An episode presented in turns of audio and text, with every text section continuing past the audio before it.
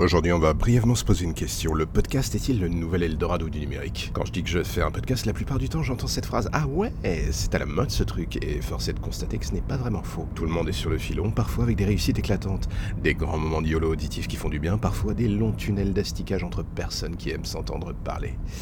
Et oui, il faut bien reconnaître qu'il y a tout. Moi, en ce qui me concerne, après un démarrage où j'ai empilé de manière astronomique les podcasts en un mois, j'essaye de réfléchir un poil plus à la chose, aussi bien sur le fond que la forme.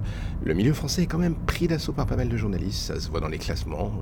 Du coup, difficile de faire son trou quand on est en solo, sans budget et juste avec sa bite et son couteau, comme on dit. Cela relève la barre du challenge, certes, mais sur le long terme, on en vient à se poser encore et encore, toujours 800 questions à la seconde. J'avoue, ça fait beaucoup. Comment plaire au public, comment trouver la bonne forme pour parler des choses, le bon timing, l'habillage qui ne va pas saouler tout le monde, ou juste encore ne pas se foirer sur le mix audio quand on doit tout faire en solo. Comme je le disais, la somme des challenges qui se mettent en travers de la route est pour le moins pharaonique. Mais en même temps, si tout était beaucoup trop simple, ça serait tellement chiant. Bienvenue sur les chroniques de Chandler, du coup. Aujourd'hui, on va parler d'un film français, Un homme pressé avec un des rares acteurs que je pourrais suivre jusqu'en enfer, et ce, quelle que soit la qualité du film où il apparaît. De qui suis-je en train de parler? De Fabrice Lucchini, bien entendu, le roi des mots, le mec qui redéfinit le talent et l'impro. Est-ce que je suis un fan absolu du monsieur? La réponse est un oui, un oui, un oui, et encore un oui. et dans le film Un homme pressé d'Hervé Mimran, il montre une nouvelle facette de son talent sur un sujet pas forcément évident, le retour à la vie après un AVC. De quoi parle le film, vous allez me demander? Alain est un homme d'affaires respecté et un orateur brillant. Il court après le temps dans sa vie, il n'y a aucune place pour les loisirs ni la famille. Un jour, il est victime d'un accident cérébral qui le stoppe dans sa course et entraîne chez lui de profonds troubles de la parole et de la mémoire. Sa rééducation est prise en charge par Jeanne, une jeune orthophoniste. À force de travail et de patience, Jeanne et Alain vont apprendre à se connaître et chacun à sa manière va enfin tenter de se reconstruire et prendre le temps de vivre. La beauté du film d'Hervé Mimran est de réussir à capturer cette fine ligne de démarcation entre le drame et la comédie. On rit jaune parfois si on connaît un peu ce genre de situation de l'intérieur, mais un homme pressé ne fait jamais vraiment d'impair ou de sortie de route qui aurait pu être fatale à la tenue, euh, à la tenue de route de l'histoire en fait. Fabrice Lucchini, de par son talent naturel, atténue quelque peu la lourdeur dramatique qui va de pair avec toute euh, la partie convalescence de l'histoire. Ce n'est pas évident, mais il y injecte une énergie, voire même une certaine légèreté euh, touchante, contrastant avec l'image quasi désestable de l'homme d'affaires, véritable machine de guerre qu'il était au début. On se laisse aller dans l'histoire et la magie opère. C'est aussi le moment où l'on accepte de se laisser prendre dans les filets du scénario. Surtout quand d'un coup l'élabectif fait son apparition. Il faut être solide pour exister face à un tel monstre que Fabrice Lucchini bouffe naturellement l'écran. Et pourtant la magie opère à nouveau, chacun trouvant un point de balance pour faire exister les personnages, qui sont les leurs. Et c'est ce qui permet à un homme pressé de tenir la distance d'un bout à l'autre du récit. Comédie qui marche sans cesse sur un fil, un homme pressé n'en reste pas moins un beau film, un beau récit euh, d'un bout à l'autre. Est-ce que parfois il y a du flottement dans certains pans de l'histoire? Oui.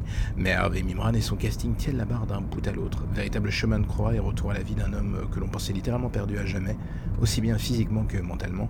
Le film tient la distance et c'est la véritable surprise. On ne peut, c'est une évidence, que se laisser emporter par Fabrice Lucchini, alliant fragilité et folie, il porte le film vers quelque chose d'aussi touchant que léger, malgré la gravité du sujet? Est-ce qu'un homme pressé est définitivement le film de l'année? Encore une fois, je vais dire non. Il a ses défauts, euh, que même le génie de Fabrice Lucchini ne pourra pas faire disparaître, mais dans l'ensemble, on va pas non plus se mettre à nier le plaisir simple et contagieux qui se dégage de ce petit film. Donc si vous êtes un fan de Monsieur Lucchini comme moi, je pense qu'il y a de vraiment, vraiment, vraiment, vraiment grosses chances que ce film vous plaise beaucoup. Du coup, c'est sans la moindre hésitation que je vous conseille d'aller le voir à sa sortie le 7 novembre prochain.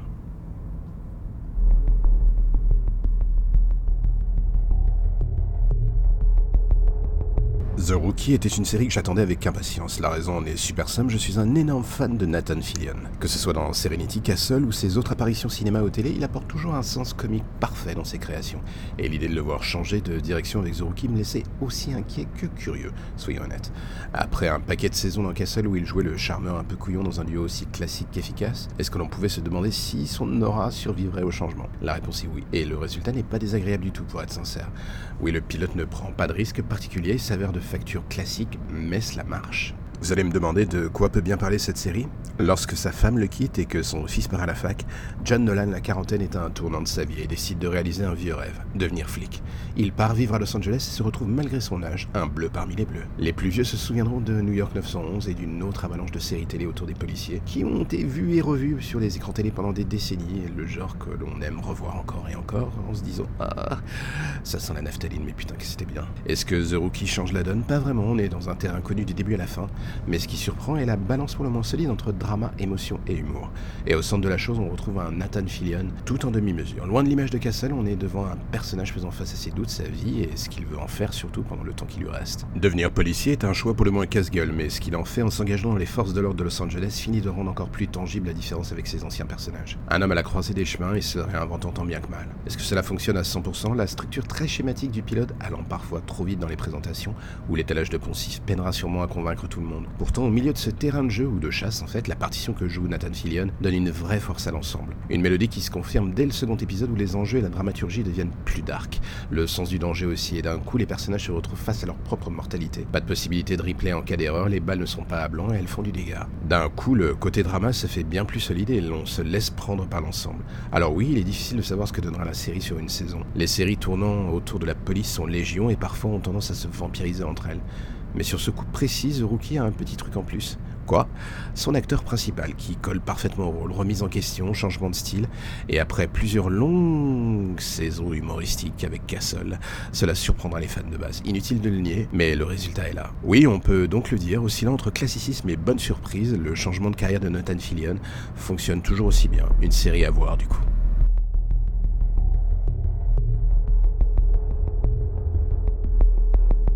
Aujourd'hui, j'avais envie de parler d'un petit film qui va bientôt sortir et que vous voudriez tous aller voir. Alors oui, si je vous dis que le nom de ce film est Pupille, qu'il n'y a pas de super-héros, de baston numérique et de punchline de fou à l'intérieur, vous allez me regarder en riant, vous allez me dire même à la limite, mais qu'est-ce qui t'arrive mec? Tu deviens complètement euh, chamallow à l'intérieur Qu'est-ce qui se passe? La vérité pourrait être que oui, à une époque où dès que l'on parle d'adoption et tout ce qui s'y rapporte, les esprits s'enflamment, le film de Jeanne Henry prend un parti inverse, celui de recentrer le débat sur l'humain et pas qu'au niveau de l'enfant, ou des parents d'ailleurs, mais aussi sur tout ce qui se passe en coulisses. Pupille, c'est le parcours d'un enfant du jour de sa naissance et de son abandon par sa mère, ainsi que des nombreux personnages de l'ombre, l'accompagnant pour lui donner une seconde chance. Et vous voulez savoir la vérité, ce film est désarmant de naturel, d'authenticité, et même si l'on peut dire que le terme qui va suivre est galvaudé dans le petit milieu de la critique, il est réellement bouleversant, porté par des acteurs taillant dans le gras pour aller uniquement vers l'essentiel. Le film touche en plein cœur Elodie Bouchez, Sandrine Kiberlin, et Gilles Lelouch oublie dans leurs personnages et donne vie à une épopée humaine dont on ne soupçonne que trop peu l'existence, celle des agents sociaux qui en coulisses œuvrent pour faire en sorte que ces enfants retrouvent une maison, un toit et surtout un avenir. D'un bout à l'autre du film, la beauté du traitement de pupille est que jamais Jeanne-Henri ne tombe dans le piège du jugement.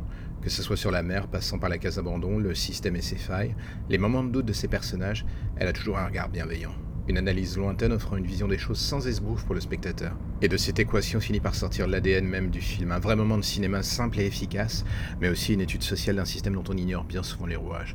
Et au milieu de cette aventure, le personnage de Gilles Lelouch porte le film à bout de bras, dans ce qui est sans nul doute un de ses rôles les plus humains. Patriarche d'une famille d'accueil et au bout du rouleau dans la difficulté de la tâche, il retrouve un sens à sa mission et tout simplement un sens à sa vie au contact de ce gamin qui n'a presque plus que lui pour l'accompagner dans ce nouveau départ. Pupi ne tombe jamais dans le pathos alors qu'il avait toutes les chances de son côté pour que ça soit le cas.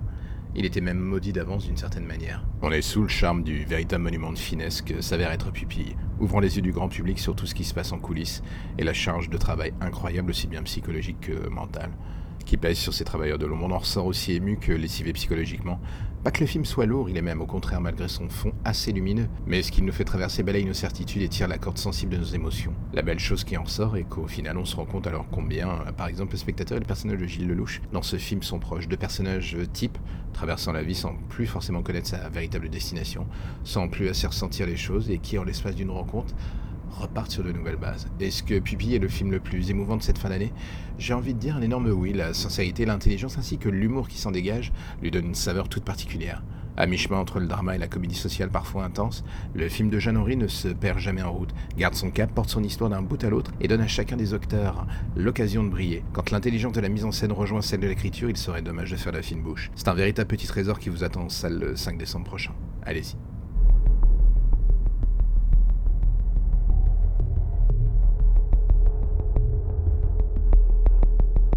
Mais dis donc, ça fait longtemps que tu n'avais pas parlé de toi. Hmm, je sais, je sais, je sais, je sais.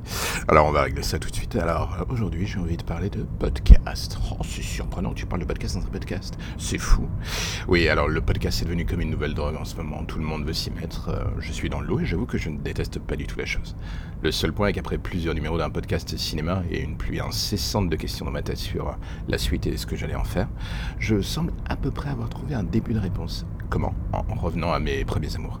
Celui de raconter des histoires. J'ai toujours écrit des scénarios, des nouvelles, je noircis des tonnes de carnets en permanence avec des idées que je n'ai pas mis en route par faute de temps ou de rafale de coups de pied au cul. Un peu comme tout le monde. Et puis d'un coup, voilà que je me retrouve face à une évidence. Alors oui, comme beaucoup, j'aurais pu continuer de poster des manuscrits et attendre une nouvelle collection de lettres de refus. J'en ai d'ailleurs un classeur entier je ne pense pas être le seul. Ou alors, euh, j'aurais pu prendre les outils que j'ai sous la main et... Euh, essayer d'en faire un truc un peu différent, c'est pareil pour le cinéma en fait. On peut créer sans entrer dans un système archaïque. Est-ce que cela donnera quelque chose au bout de la route? J'en sais rien. Strictement rien. Et du coup, d'une certaine manière, c'est ce qui m'a poussé à me dire Mais alors, qu'est-ce que t'attends? Si tu te bouges pas le cul, personne ne le fera pour toi. Donc, du coup, voilà, c'est la raison pour laquelle je me suis dit Tiens, mais bah, tous ces, euh, toutes, ces, euh, toutes ces histoires qui, euh, qui traînent dans un tiroir, dont tu vas rien faire, pourquoi tu les ferais pas en podcast? Et c'est un peu ce qui m'a poussé à créer le podcast Dans l'ombre des légendes, une série audio à l'ancienne. Un feuilleton sur une série de meurtres au Sacré-Cœur, par exemple. Le début d'une histoire racontant les coulisses pour le moins surnaturel de Paris. Un mélange de polar, de fantastique et d'horreur, et d'un coup l'illumination. Alors oui, faire un podcast de ce genre, c'est une montagne de taf. Il faut écrire, enregistrer, produire et essayer de faire en sorte que d'un point de vue diction, cela ressemble à minima à quelque chose. Oui, d'ailleurs, la diction, ça a toujours été un problème chez moi. je travaille là-dessus, je travaille là-dessus, mais bon. Mais Dieu que la chose est fun au final. Parler cinéma, c'est cool, parler de moi, c'est cathartique d'une certaine manière, mais si je devais être honnête, créer ces histoires, cela me ressemble tellement plus, et en bout de course, il y a ce feeling de trouver un terrain de jeu où ce que je crée a un vrai sens dans le fond. Alors oui, tout ça, ce n'est que mon point de vue, mais je m'amuse enfin. Et noyé dans une ambition toujours sans contrôle, voici que je me suis mis en route en synchro sur la version FR de créer une déclinaison en anglais. Oui, je parle anglais dans le micro, le mec aime se compliquer l'existence. Surtout que je ne suis même pas certain que cela marchera une fois que je lancerai la chose, mais en même temps, où est le challenge si l'on décide de ne jamais prendre le moindre risque Se limiter au public français n'est pas un manque d'ambition, non. Mais tenter sa chance sur un autre ring où l'on est une poussière de plus, j'aime bien l'idée. Du coup, je bosse la chose différemment et m'active pour créer une saison entière de cette série avant de la lancer sur ce nouveau public. J'attaque sur les deux fronts en synchro et advienne que pourra, comme on dit. Je ne sais pas ce que cela donnera, mais le challenge m'excite à nouveau, impression de revenir aux bases et cela fait vraiment du bien. Donc du coup, j'espère que ça vous plaira quand je le lancerai. Même euh, si vous parlez pas anglais, si vous comprenez pas l'anglais. Et même toi, la jeune demoiselle qui m'oblige à parler en français alors que bien des fois j'ai envie de partir en roue libre en version originale.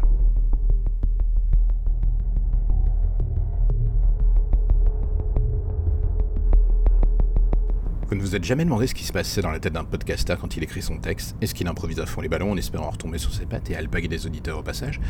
Ou bien est-il du genre à faire son étude de marché, étudier le terrain et s'assurer qu'il ne parlera que de sujets de société du moment? Oui, mais du coup, dans ces cas-là, on tombe sur une émission de talk basique. Au mieux, on est Yann Barthès. Au pire, on se transforme en Hanouna du podcast et l'on ratisse le plus large possible pour tenter de tapiner en première. J'avoue, c'est compliqué. Il y a encore quelques mois, je détestais m'entendre parler. Je ne suis pas dans la vie de tous les jours du genre à parler sans cesse. Je peux même dire que, bien au contraire, j'ai tendance à être un taiseux. Eh oui, j'observe, je parle peu, ou du moins pas à tout le monde. J'observe les gens, je tente de les comprendre parfois, voire même souvent je me trompe et je cille entre mais nique-toi, connard Et le bon, bah c'est pas grave, on passe au suivant, hein, ça arrive. Au final, trouver les sujets de podcast, c'est un peu comme être sur le grand échiquier de la vie H24, on tâtonne, on se plante, on pense avoir fait la découverte, l'idée du siècle et on se rend compte que pas du tout. On se fait plaisir, on s'engueule, on doute et on avance. Ou pas, cela dépend des jours en fait. ouais, c'est la vérité. La beauté de ce média est qu'au final, il n'y a pas de barrière particulière qui nous tienne aux pieds comme un putain de boulet. Si dans la vie de tous les jours on dit euh, tout ce qui nous passe par la tête au mieux, on est pris pour un taré, un maboule ou un rustre se torchant avec la bienséance. Je ne dis pas que le podcast est le Far West de la pensée et que cela tire à balles réelles dans tous les sens, euh, des idées pour le moins chelou, mais on est plutôt face à un terrain de jeu permettant de vider son sac avec moins d'état d'âme, ce qui est déjà pas mal. On ne sait pas combien de personnes l'entendront ou ce qu'ils en penseront vraiment. C'est un peu comme un coup d'un soir en fait. On se lance sans parachute et on fait, on fait son truc, sans se soucier du lendemain, et si cela débouche sur autre chose, euh, d'une certaine manière, c'est la bonne surprise. Je ne sais pas comment travaillent les autres podcasters du coup. Ce que je sais dans le fond, et euh, c'est ce qui me concerne en fait, c'est que dans ma petite tête, c'est un joyeux bordel sans queue ni tête. C'est peut-être ça ma marque de fabrique au final, va savoir.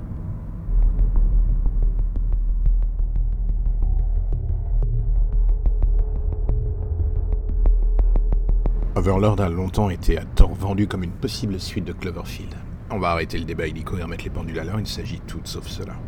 De quoi parle ce film? De nazis dégueulasses faisant des expérimentations sur des paysans français pendant la Seconde Guerre mondiale, et d'une escouade de GI chargée de préparer le débarquement. Et au milieu de tout ça, il y a des zombies, encore des zombies, et du gore à ne plus quoi savoir en faire.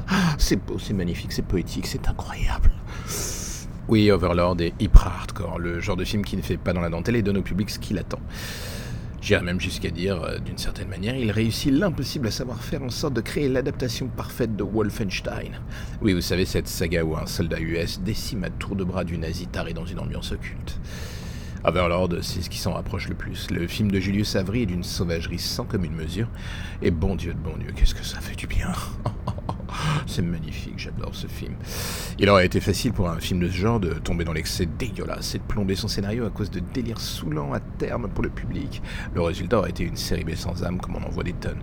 La vérité et Coverlord est tout sauf cela. C'est une série B d'une intensité rafraîchissante, classique dans son fond, mais nerveuse en diable dans la forme. Le scénario prend tous les codes du genre et pousse le curseur au maximum de l'excès pour ce genre de grosse production.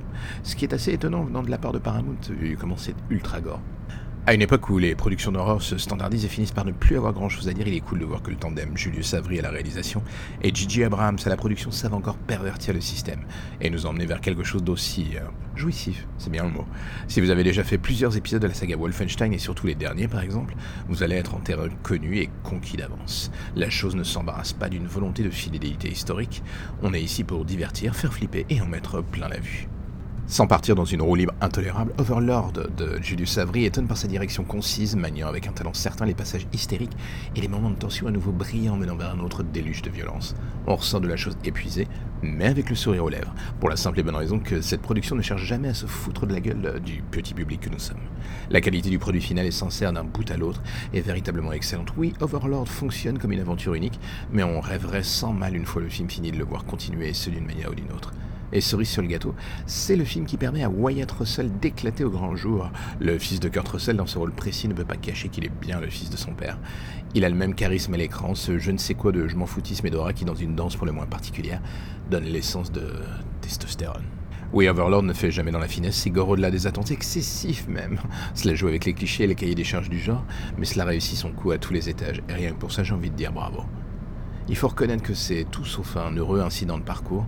On est sur du bonheur en boîte, on est, soyez honnête, un film qui passe deux heures à charcuter de la manière la plus frontale et gore possible des hordes de nazis pendant la Seconde Guerre mondiale est un film forcément et diaboliquement bon à l'intérieur.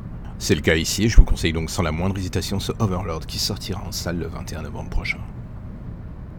Et voilà, c'est la fin du onzième épisode. Il va falloir partir, il va falloir retourner à vos euh, vaquer à vos occupations, trouver un nouveau sens à votre existence auditive. Et alors c'est à ce moment-là que j'ai une idée incroyable, l'idée qui va révolutionner votre lundi. Oh mon dieu, ce serait d'aller écouter le podcast dans l'ombre des légendes. Et vous savez quel est le truc le plus incroyable? C'est encore avec moi. C'est moi, c'est moi, c'est moi.